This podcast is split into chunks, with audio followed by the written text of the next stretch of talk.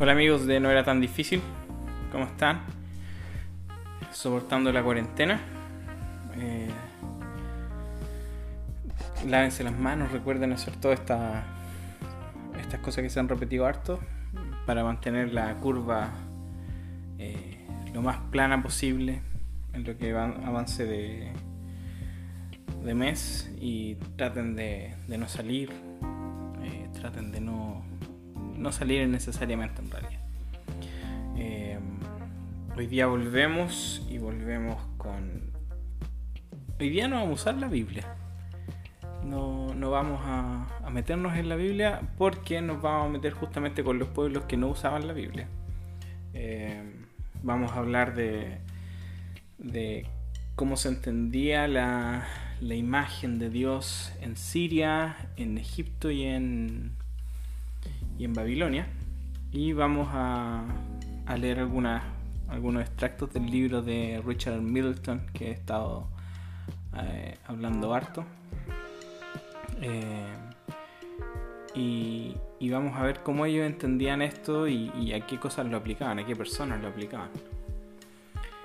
Eh, antes de empezar, les quiero recordar que pueden entrar a siervofiel.org. Siervofiel eh, ofrece todo lo que es servicios digitales para iglesias y ministerios cristianos.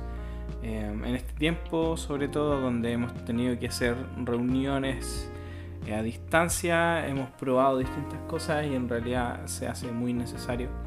Así que los invito a que revisen siervofiel.org eh, o las redes sociales Siervofiel Ministerios en Facebook e Instagram y van a encontrar todo lo que han hecho, todo lo que te pueden ofrecer y todo lo que podrían hacer contigo. Así que los invito a revisar, Siervo Fiel. Eh, vamos a la materia. Antes de eso les quiero dejar una invitación también. Eh, en el Instagram de, mi iglesia, la iglesia La Viña Valdivia, vamos a estar transmitiendo todos los jueves eh, a las 8 de la tarde reflexiones de los salmos para, este tiempo, para este tiempo difícil que estamos viviendo como, como país y como en realidad el mundo entero. Raras veces el mundo entero tiene una misma narrativa y esta es una de ellas. y vamos a estar meditando en lo que nos dicen los salmos y lo que lo que Dios puede hablarnos a través de ello en estos tiempos difíciles. Sabemos que los judíos ocupaban el, el libro de los salmos como un libro de oración Así que vamos a ver qué hay ahí eh, de Dios para nosotros. Y así que te invito a que primero le des like eh, al Instagram de la Viña, de la Viña Valdivia. Es arroba iglesia. Y, eh, estés atento el jueves a las 8 de la tarde. 8 de la noche, 8 de la tarde, todavía nunca sabes cómo se dice. y ahí puedes encontrar el, el live que vamos a hacer, puedes hacer preguntas, puedes interactuar con nosotros, así que te dejo invitado para ese, para ese momento. Ahora sí, vámonos al, al, trabajo mismo. Eh, vamos a partir por Siria. Y de las imágenes que les voy a hablar, las voy a adherir al, al Instagram. Así que si, si quieren ver las imágenes de las estatuas que vamos a estar hablando, se las, se las voy a dejar en el, en el Instagram de No era tan difícil. La estatua del rey sirio Hadad Iti, que es del siglo IX, si no me equivoco, antes de Cristo, eh, está dedicada a Baal o Hadad, como aparece en, el, en la estatua misma. Baal es el dios patrono de la tormenta en Siria. Eh, y una de las razones por qué Elías dice eh, a los mismos sacerdotes de Baal, no va a llover más hasta que yo lo diga. Y para ellos, ellos eso era directo, una directa provocación, porque al final su Dios, Baal, era el que controlaba la tormenta, controlaba la lluvia. Y que Elías dijera eso, estaba diciendo yo estoy por sobre su Dios. Y por ende, eh, y por ende Yahvé está por sobre su Dios. Em, entonces, Baal es el dios de la tormenta.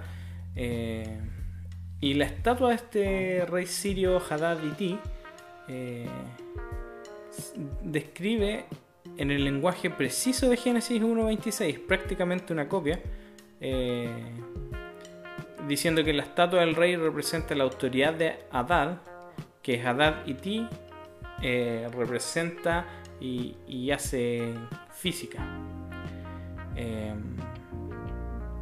Y, dentro de esta de esta estatua, estatua, estatua, es difícil la palabra estatua, estatua. En esta estatua eh, van a ver en el, en el Instagram cuando lo suba que eh, está el cuerpo de este, de este rey, pero abajo en su falda tiene unas inscripciones y en esas inscripciones dice a Adad, que es el rey, es. Eh, dice, la semejanza de Hatsi, el cual él ha puesto ante Hadad, controlador del agua en el cielo y en la tierra. La imagen es para el establecimiento de su trono, para que sus declaraciones, sus declaraciones puedan eh, agradar a los dioses. Entonces, ¿se dan cuenta el paralelo prácticamente igual? La semejanza de Hadji eh, fue puesta en Hadad y Hadad podía controlar el agua en el cielo y en la tierra. Y es la imagen para establecimiento de su trono. Entonces es muy evidente la, el paralelo que hay entre, entre el relato de Génesis 1.26 y lo que vemos acá con este rey eh, Hadad Iti. Esto es en Siria. En Egipto vamos a ver que en la ideología real egipcia el faraón era llamado la imagen de Ra y Ra es la, es la deidad solar que era el, jefe, el dios jefe del panteón egipcio. Y el faraón Amose I, eh, que vivió entre, reinó perdón, entre 1550 y 1525 a.C., era llamado el príncipe de Ra, el hijo de Keb, su heredero. La imagen de Ra, quien lo creó, su representativo, eh, para quien él mismo se ha puesto en la tierra. O sea, está diciendo, este rey está puesto aquí por Ra. Eh, es la imagen de Ra, es el príncipe de Ra. y, no, y también podría ser el príncipe del rap. Em, entonces podemos ver cómo, cómo esta idea de que el rey es el representante de este Dios, en la imagen de este Dios, traspasa las fronteras del antiguo Medio Oriente. Eh, ya lo vimos en Siria y ahora lo estamos viendo en Egipto. Y no es el único caso en Egipto. La reina, y aquí no sé cómo se pronuncia esto, Hatshepsut, espero haberlo hecho bien.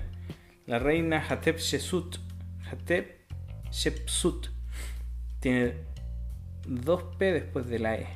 Hatshepsut que reinó entre 1479 y 1457 a.C., es descrita como la soberbia imagen de Amón, la imagen de Amón en la tierra, la imagen de Amón Ra en la eternidad, su monumento viviente en la tierra. Eh, su monumento viviente en la tierra, o sea, claramente está usando el lenguaje de estatuas.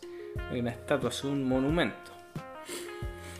Y Amenhotep II, que reinó entre 1427 y 1400 a.C., era titulado, era, su título era la imagen de Ra, o la imagen de Horus, o la santa imagen del Señor de los Dioses.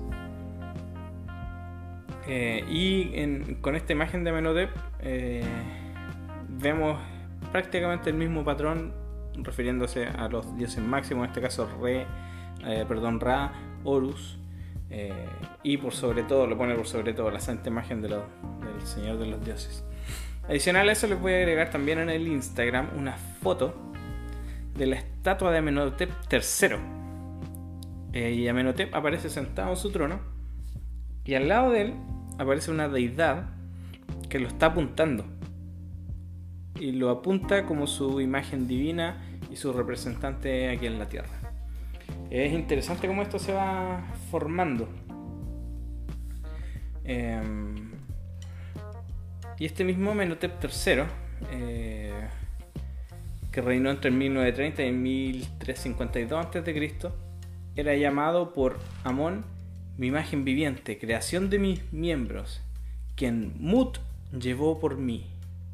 Mut era una, deidad femenina, entonces cuando lo llevó se refiere a un embarazo. Eh, y vemos lo mismo, mi imagen viviente, creación de mis miembros. Entonces, aparte de ser una, una imagen, una estatua, también se considera que están vivas, no se, no se entiende como una como solo un pedazo de piedra sino que se entiende que está vivo. Y vamos a ver que, ah, que Richard Milton nos aclara esto con su brillantez. Eh, y nos dice la siguiente frase también de su libro, La imagen liberadora, eh, la imagen, eh, Imago Dei en Génesis 1. dice, central esta ideología era la divinidad del faraón por lo cual él era distinto y separado de otros seres humanos. La función central del rey era su función cúltica intermediaria en la unidad de los reinos terrenales y divinos. ¿Se acuerdan cuando hablamos del templo? Que el templo era el lugar donde se unía cielo y tierra. Para los egipcios el rey era el que cumplía esa función. En él se unían cielo y tierra. Por eso dice que tiene una función cúltica, una función en los cultos.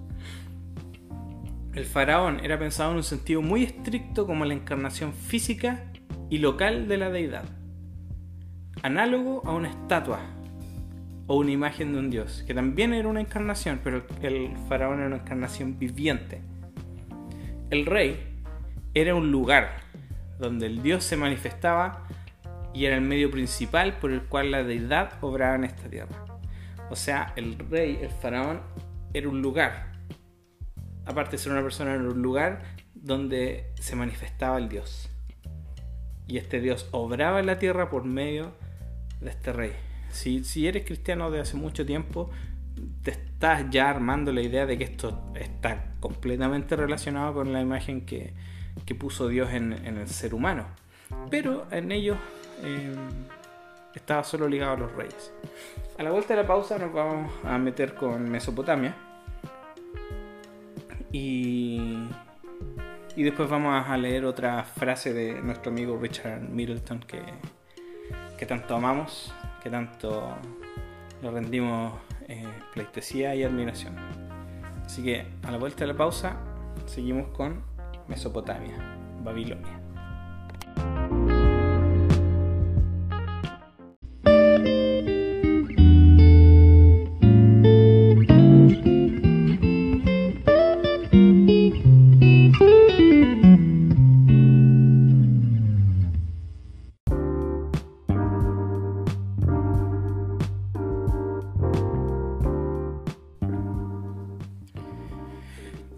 Mesopotamia.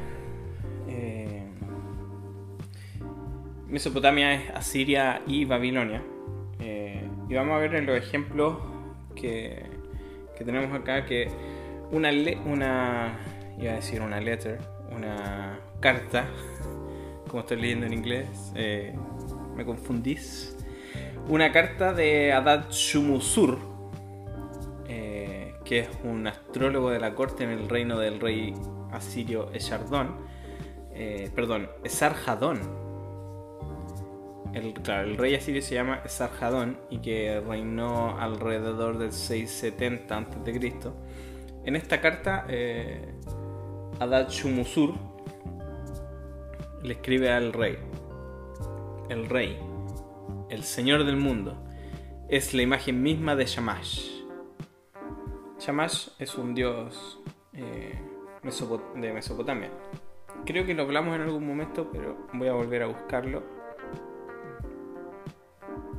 para ver si si podemos eh,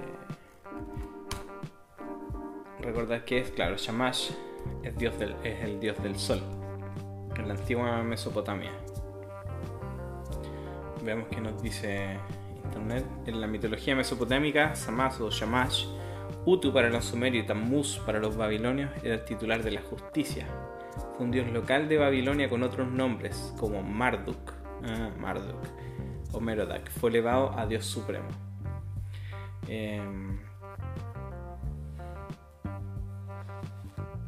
Ah, qué interesante. Dice grabado en el código de Amurabi, que representa el dios Shamat sentado frente al conquistador babilonio.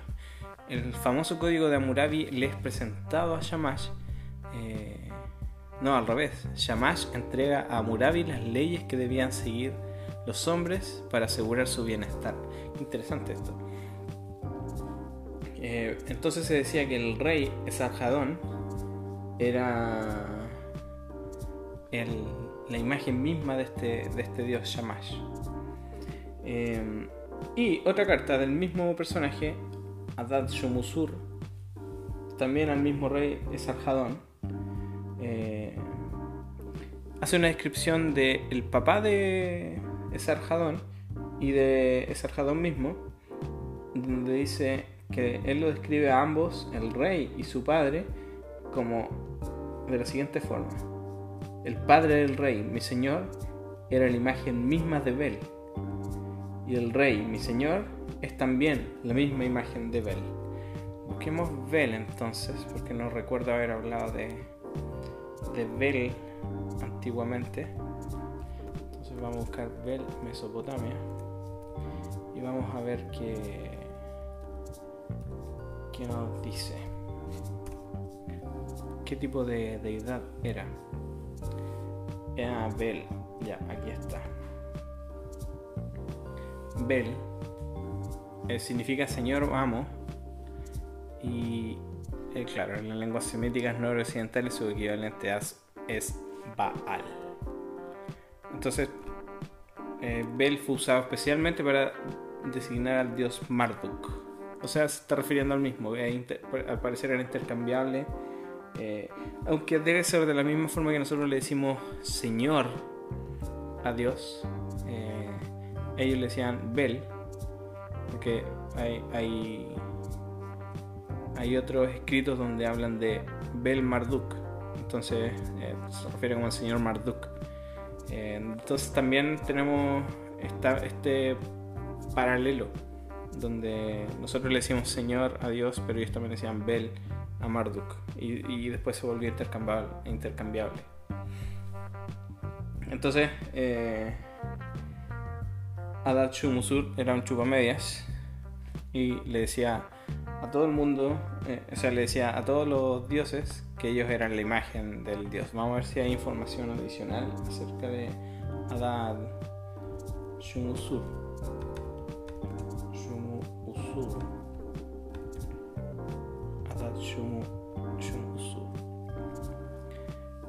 Eh, fue un rey de la dinastía casita de Babilonia que gobernó en un periodo corto. Su nombre es completamente babilonio y no es raro. Se sabe que el último rey asirio, Sarjadón, que es el que estamos hablando, tuvo un exorcista personal con el mismo nombre. Ah, son personas distintas. Eh,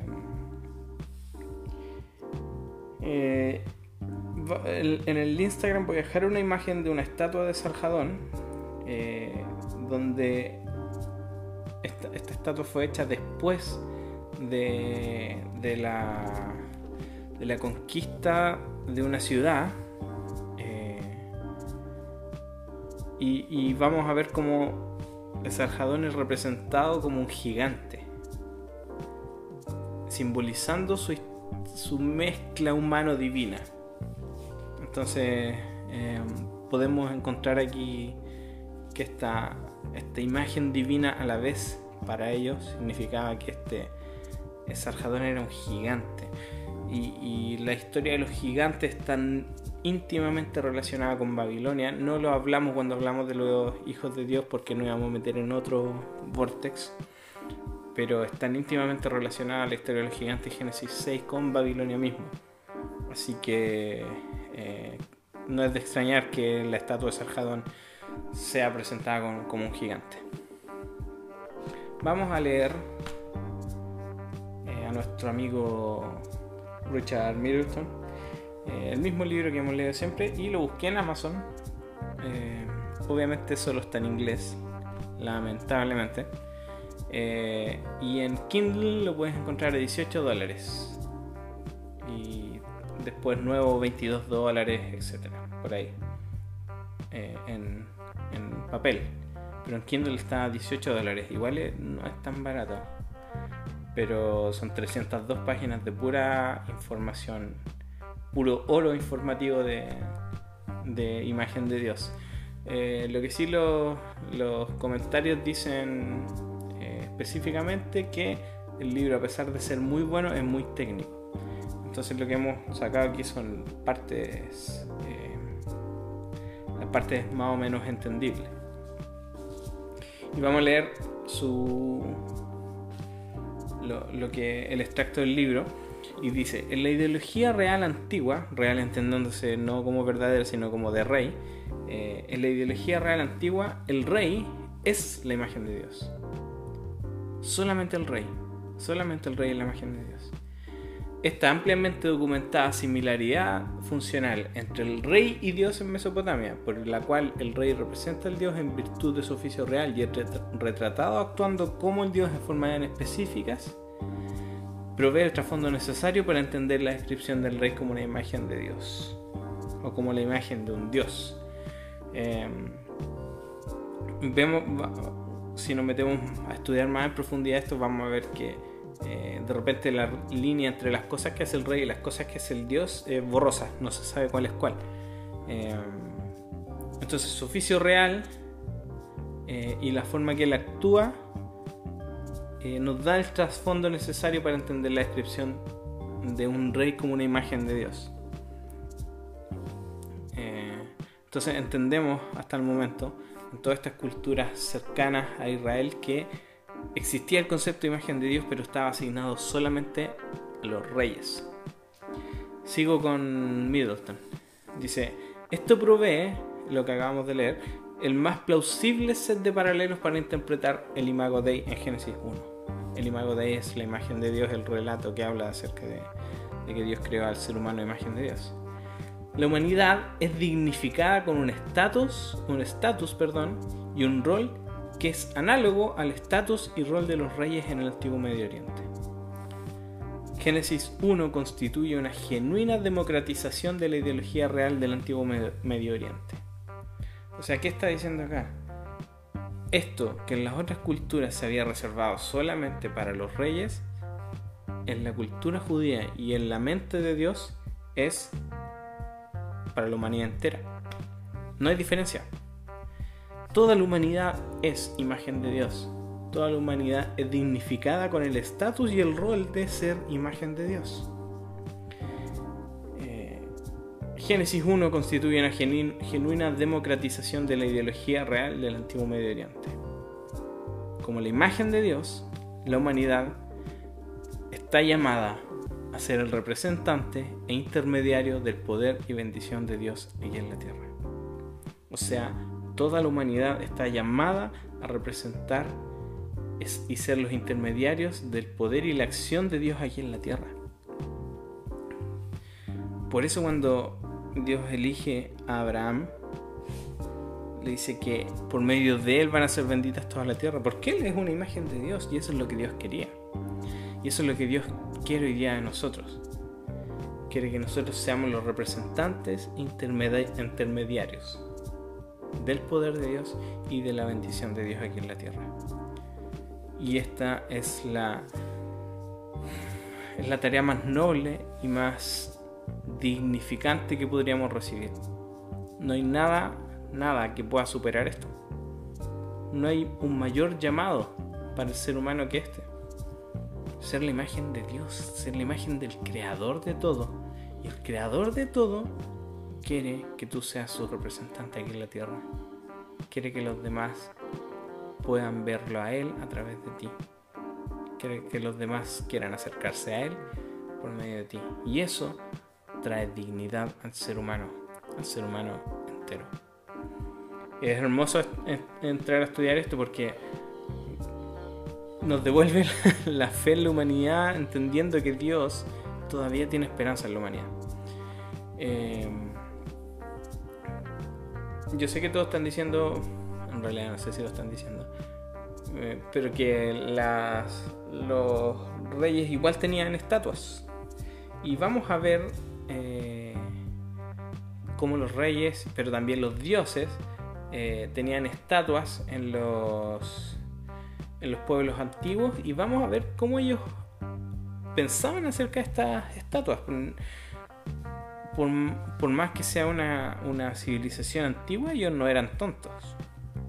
Ellos claramente no creían que por el solo hecho de hacer una, una estatua de piedra, eh, ahora era un dios. Ellos hacían un culto para que el dios habitara ahí. Entonces vamos a ver cómo, cómo era este culto y cómo está relacionado también con el relato de, de Génesis. Quedamos hasta aquí eh, ahora. Recuerden desde ya empezar a mandar sus preguntas, recuerden desde ya empezar a, hacer sus consultas y recuerden también el jueves eh, en el Instagram de La Viña Valdivia eh, pueden encontrar el live de, de, las meditaciones en salmos que vamos a estar haciendo durante el tiempo que dure esta cuarentena. Eso amigos, nos vemos el viernes con el capítulo de preguntas y respuestas. Empiecen desde ya a mandar sus preguntas, envíen todo lo que quieran y nos escuchamos de nuevo el viernes. Que estén bien, lávense las manos. Chao.